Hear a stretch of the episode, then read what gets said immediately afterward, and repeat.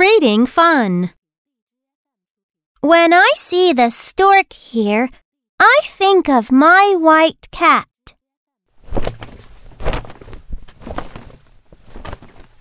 I look for her under the thorns, but she is not there. I have torn my dress, but I don't stop. Next, I look where the ones with horns eat their corn. When I see my dad, York, with the big fork, I ask him.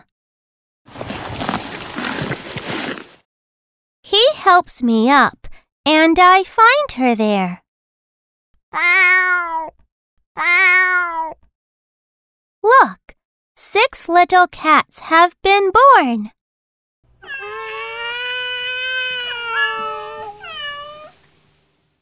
Some are black and some are white.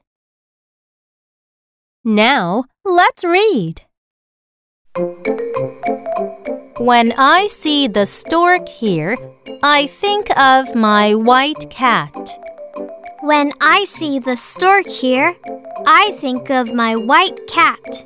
I look for her under the thorns, but she is not there. I look for her under the thorns, but she is not there. I have torn my dress, but I don't stop. I have torn my dress, but I don't stop.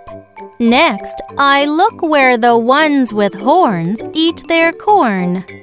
Next, I look where the ones with horns eat their corn.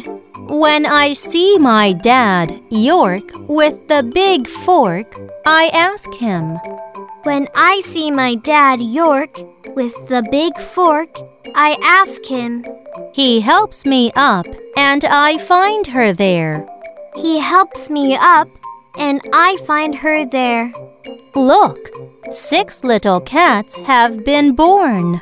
Look, six little cats have been born. Some are black and some are white. Some are black and some are white.